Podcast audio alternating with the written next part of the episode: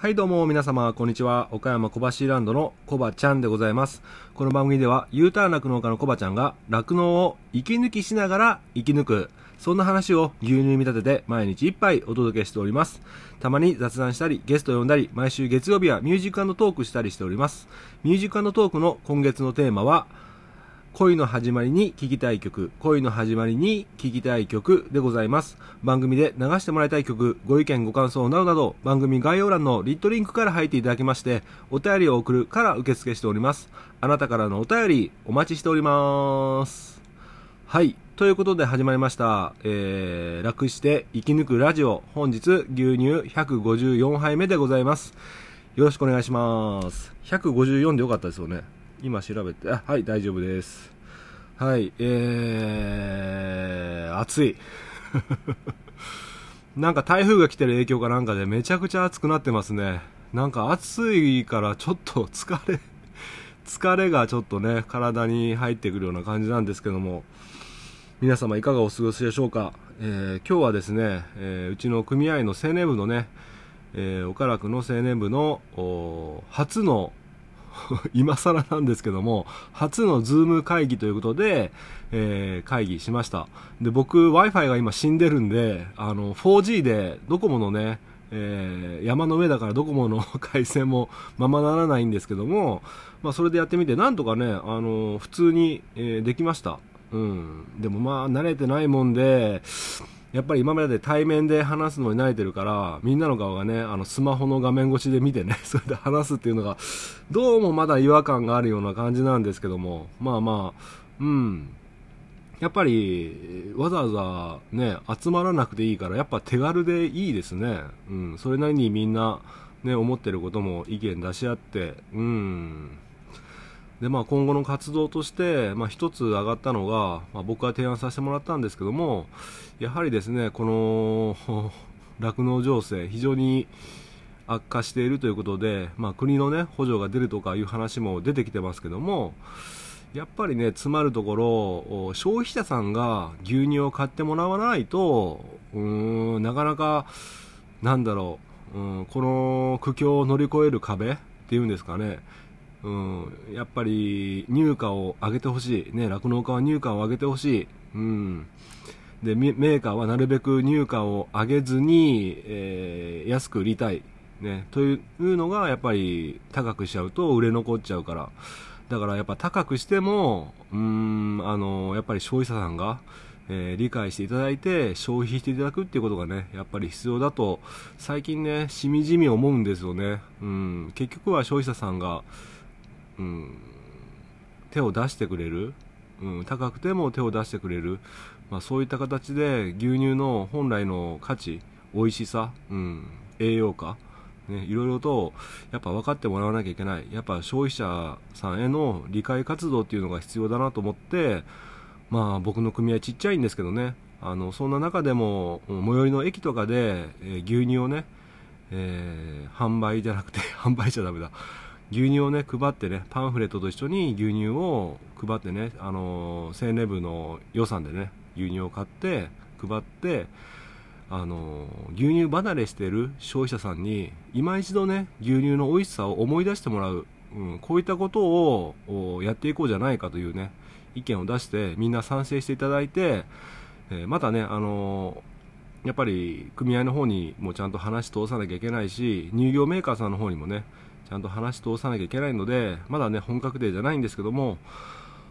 うん、そういった取り組みも、うん、個々でしていかなきゃいけないのかなと思いまして、まあ、そういう話を今日はしました。うん、その後にね、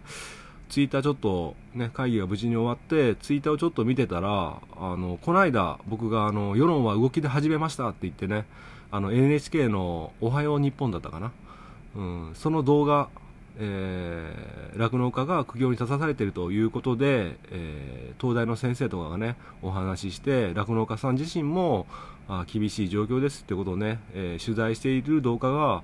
まあ、ツイッターの方で共有されてたので、えー、見てみました。僕見れ見れな見れ見れてなかったのでね見てみました。うーんなんかね改めて現実を見せつけられた、うん、改めてえー、みんな厳しいんだなっていう現実を見せつけられた感じがして、なんかね、ごめんなさい、妙に落ち込んじゃったんですよね。うん、妙に落ち込んだ。うん。だから僕もう久しぶりにちょっとポッドキャスト配信今日どうしようかなとか思うぐらいなんかズーンってきちゃったんですね。うん。いやー、ね、えー、この番組聞いてくれてるね、酪農家さんもたくさんいらっしゃると思いますし、まあ一部ね、消費者さんもいらっしゃると思いますから、僕自身がね、元気よく何かしらね、前向きな発信をしていきたいと思うんですが、やっぱりね、僕自身も含めて本当に厳しい状況になってきていまして、うん、明日は我が身って言ってね、今、離農される農家さんも増えていく中ね、いやー、と思ってね、うん、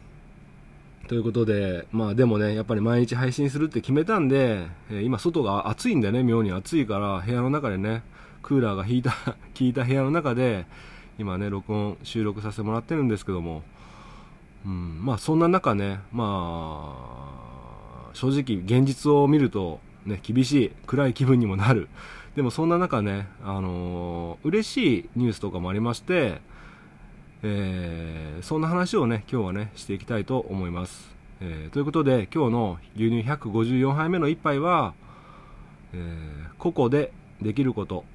個々でできることということでお届けしていきたいと思います。で、二つありまして、えー、まず一つ目が、えっ、と、ポッドキャスト配信、え、新しい芽が出ましたよ。新しい芽が出ました。え、新しい配信者ですね。で、まあ、この番組でも何度か紹介させてもらったんですが、富山県で、富山。富山県で酪農をやっておられます、えー、クローバーファームのあおちゃん、え、100年酪農というね、ポッドキャスト配信をもう今21、2エピソードぐらい行ってますよね。うん。すごくね、人気で、やっぱり、酪農リテラシーが高い。うん。僕に比べてね、やっぱり酪農リテラシー高えなーとか思いながらね、これは負けたわ、みたいな感じで、いつも聞いてるんですけどもね。うん。なかなか面白い番組で、えー、僕もね、あの、応援させてもらってます。あとですね、えー、そのね、えー、100年酪農のゲストにね、一度出られました、えー、北海道で、北海道の佐野間町で酪農しておられます、キーミンさんという方が、えー、新しくね、ポッドキャスト配信始められております。うん。今、現在、3話目ぐらいかな ?3 話目、4話目だっけ？えっ、ー、と、ちょっと待ってくださいね。一応、正確に言っとかないとまずいですね。えー、4話目だったと思うんだけど、あれ？ちょっと待ってくださいね。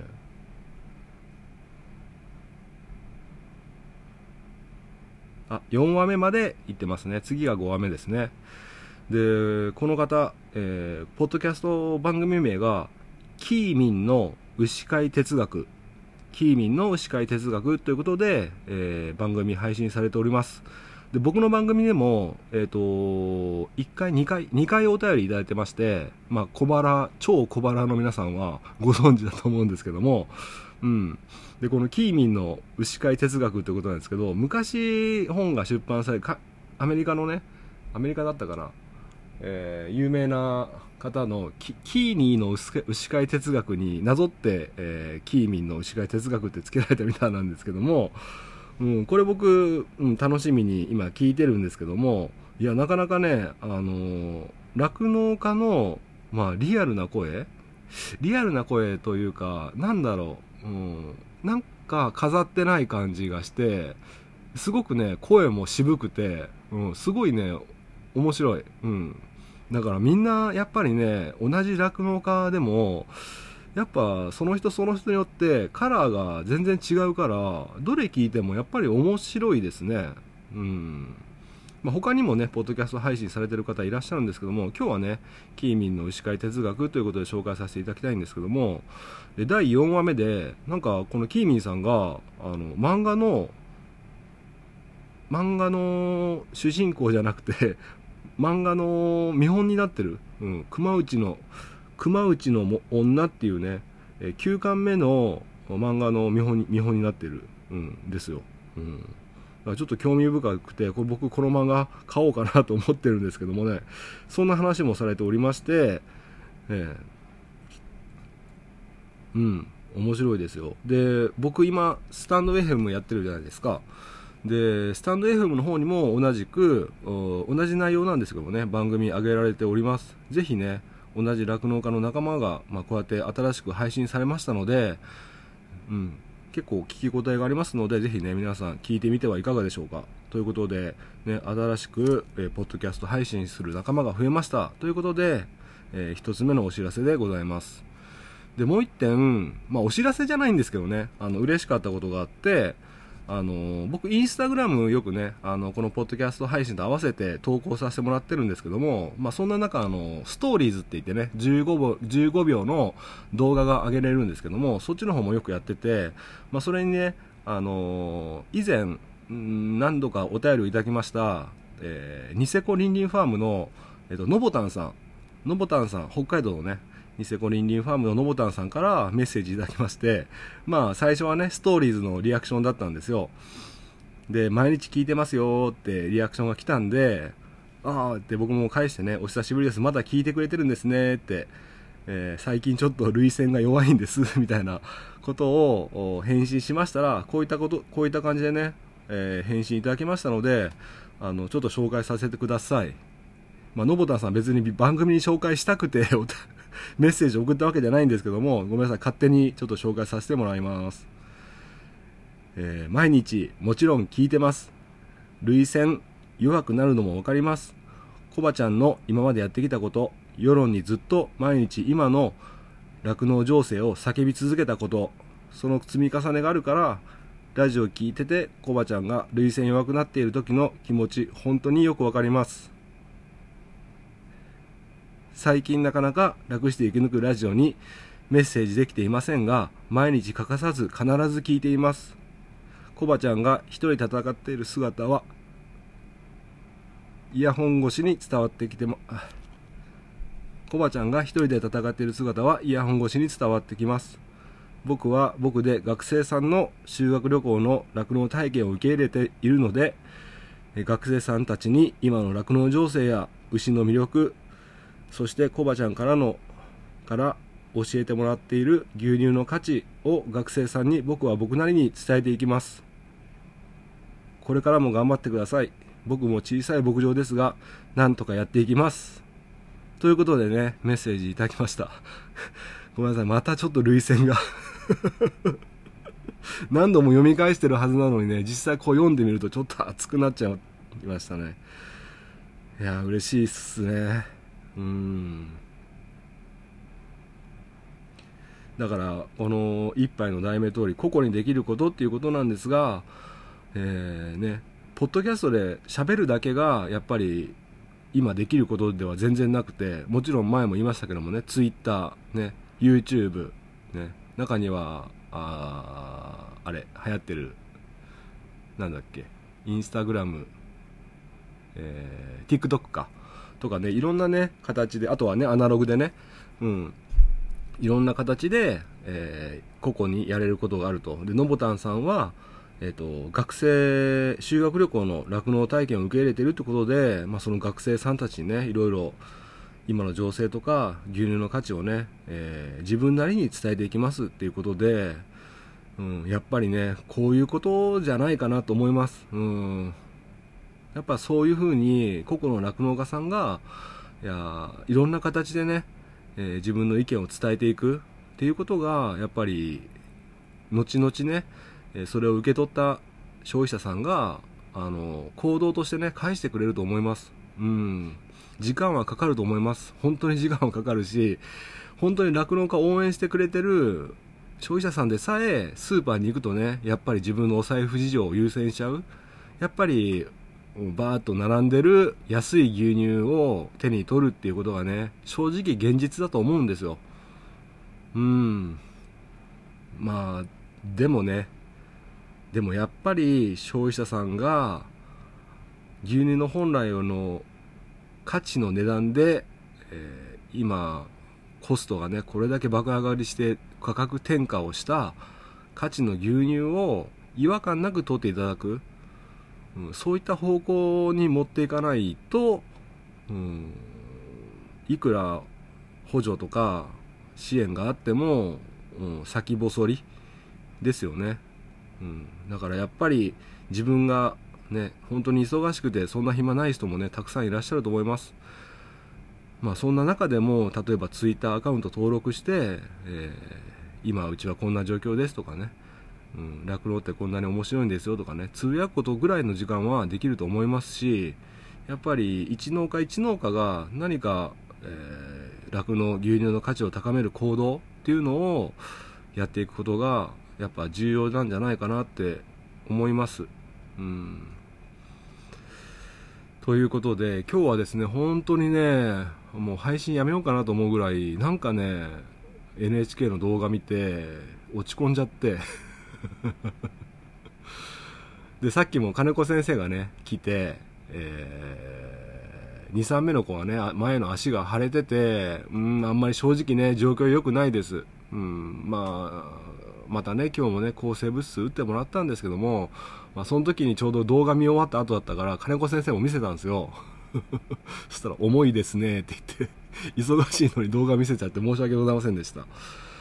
うん。いや重かったな。重かった。はい。ということでちょっとねまだダメージが僕の体に蓄積してるんですけどもこういったね、えー、キーミンさん新しくねポッドキャスト配信されて本当に僕もね最初の頃思い出します。だからね僕は精一杯応援しようと思いますしリンリーファームさんねのぼたんさんももう北海道でねえー、こういった取り組みをされてるということでもう僕も精一杯応援しますしもうみんながみんなねたまたま僕はキーミンさんとロモタンさんのことを知ったけど僕の知らなくて僕が知らなくてみんなそれぞれねたくさん頑張ってると思います。うんだからみんなをみんな応援したいなって思います。はい、だから僕が知ってるかつ取り組み皆さんの取り組みっていうのは本当にごくごくごくごく一部ですけども、うん、僕が知り知りうる範囲の方々は本当に応援したいなって思います。なんで頑張っていきましょうね。うん。でまあちょっと話がだらだら長くなっちゃってるんですけども昨日ね酪農大学校のグループ LINE っていうのに一応僕入っててまあちょっと話変わるけどもグループ LINE って僕苦手なんですよすごく。グループ LINE の空気感ってなんか嫌じゃないですかなんか自分が発あの発言しても誰もリアクションが返ってこなかったり、なんかね、僕苦手なんですよ、グループ LINE。うん。でもね、たまたま昨日、同級生だった友達がね、発言してて、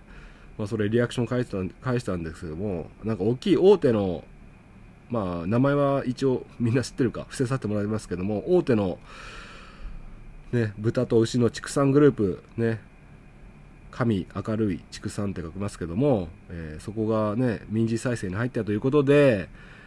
えー、ニュースをねシェアしてましたね。うん。で今、えー、景気が良くない時に買う人や景気が良くない時に逆に行く人は儲かる可能性があるって言ってましたね。うん。ただね。景気が良くない時に買う人って言ってますけどなかなか買う金もないですよね。うん、買う金もない で、この友達にね、この苦境を乗り切った農家は儲かると思う？って質問したら、え、こう返ってきました。うん、大変や。どこの牧場も運転資金を借りて何とかやってる感じで、この先、景気が良くなったとしても、借りたお金を返さないとダメだし、返し始めてから一番大変じゃないかな。数年計画で返済すると思うから。うーん。投資の返済じゃないからって言ってね帰ってきました。あこの子この子ってこの友達あの全国をねあの策定して回ってるんですよ。うん。だから僕なんかより全然年収がいいんですけどね。でまあその後お客さんで倒産したとこあるの？って聞いたら今のところはないってことだったんですけどもまあねあの酪農に現場に密接に関わっている友達なんで、まあ、こういった意見もあったりね、まあ、いろんな意見があります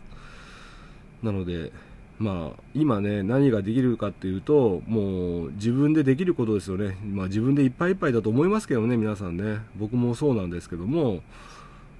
まあそんな中でもプラスアルファ、自分の酪農経営だけじゃなくて、プラスアルファね、何か、あのー、世間にね、ちょ、ちょっとできることをほんの少しでもね、発信することは今本当に求められてると思います。まあ、僕のね、小さな声よりもね、パンと一発ね、NHK が配信、あの、報道する方が、ま、もう全然、うん、威力があるんですけども、まあそんな中でもやっぱり個々でね、小さな力でも、たくさんね、発信していけば、またね、見つけてくれる人も多いですからね。